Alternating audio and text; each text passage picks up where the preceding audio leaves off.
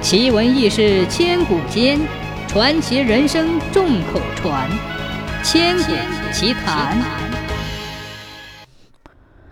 明朝万历年间，景德镇有一个富商叫吴伦，他祖辈开始经营豆腐铺，后来在城里开了三家分店。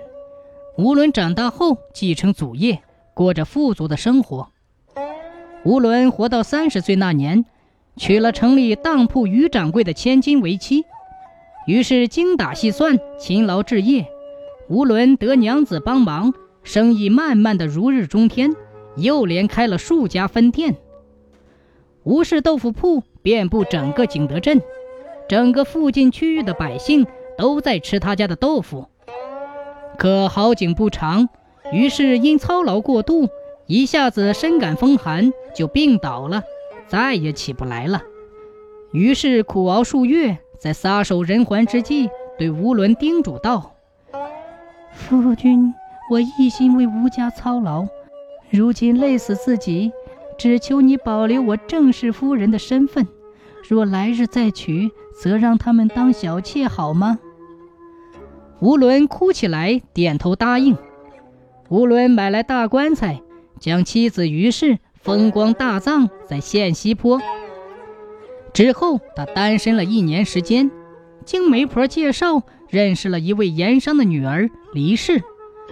吴伦心想，若是攀上了这盐商，更加能把家业扩大，于是就百般讨好黎氏，终于把对方娶了回来。想着前妻已死，就答应叫黎氏来当正式的夫人，以讨她欢心。婚后，李氏同样精明能干，把豆腐生意照料得十分周全。可生意却从此一落千丈，半年后竟亏损关闭了不少店铺。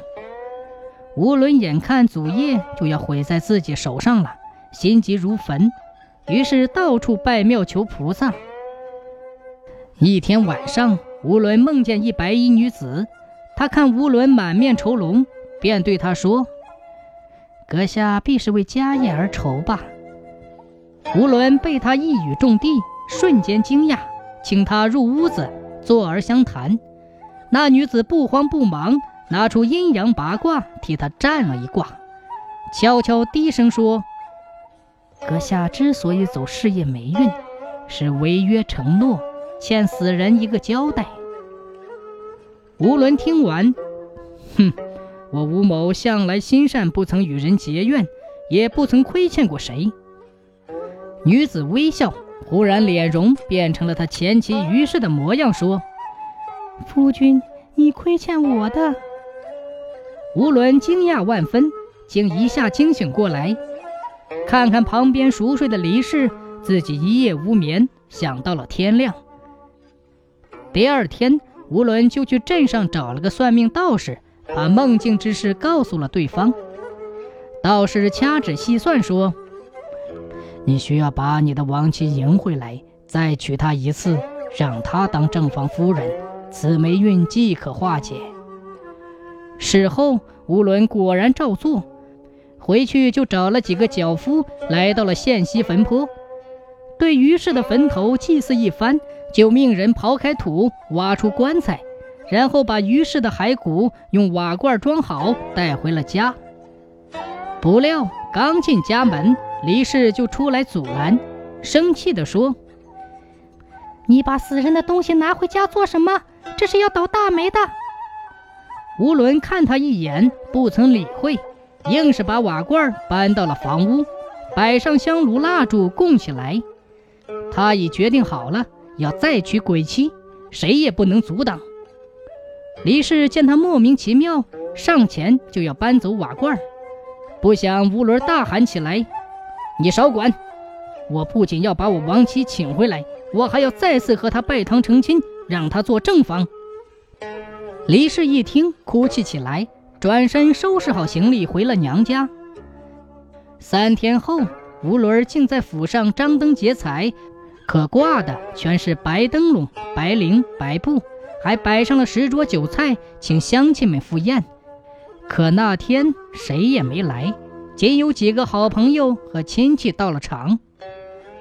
众人劝说吴伦一番，但他没听进去，喝下几杯酒。到了吉时，就叫家仆把古坛搬到了中厅，准备拜堂成亲。大家见状，只能沉默无言，静静地看着吴伦的奇怪行为。不一会儿，只见乌云密布，天一下子黑起来，四周的环境十分吓人。此时，装着鱼氏骸骨的瓦罐突然抖动得很厉害，且发出声响，像快爆炸了一般。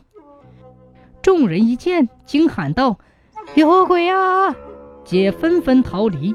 家仆丫鬟们一个个狼狈逃走。没一会儿，中餐厅就剩下无伦了。此时，吴伦也被吓着了，一时也不知如何是好。古坛盖突然揭开。飘出于氏的魂魄，他凄凄惨惨切切地说：“夫君，我托梦给你，并非要你将我挖出重新结婚，只是要提醒提醒你，答应过我的事不要忘了罢了。”吴伦听完，唯唯诺诺地说：“我，我听算命道士说的，方才把你迎回，给回你正房的名分，以保，以求你保佑我生意兴隆。”那于是则说：“你别听那道士胡说。如今看你如此重视承诺，感到你的心意，奴家已无遗憾，准备投胎去了。”吴伦听完，双指向天，诚恳地说：“哎，都怪我一时糊涂，忘记了当初答应你的事情。从今以后，我再也不立正房了。”于是说。你我夫妻缘分已尽，不必强续姻缘，冥婚就不结了，且把我重新安葬便好了。话一说完，便缓缓降入地底，消失不见了。此后，吴伦不再拜堂，急忙找来人手帮忙，又把于氏的遗骸重新葬了回去。数日后，吴伦带着人跑到县上找那算命道士。狠狠地呵斥了他一番，数落他胡说八道，差点叫自己结冥婚遭人取笑。那老道士无地自容，低头不敢吭声。当事情传开，再也没有人找那道士算命，他只好改行到别处谋生去了。后来，吴伦的豆腐生意渐渐有了起色，分店开至十几家。他去接黎氏回来做大妾。黎氏不愿意，吴伦气得当即写下一纸休书，将他休掉了。后来，吴伦另娶的四房美妾，但他始终没让妾当正房，且把正房的位置一直空着，称是为了悼念亡妻于氏。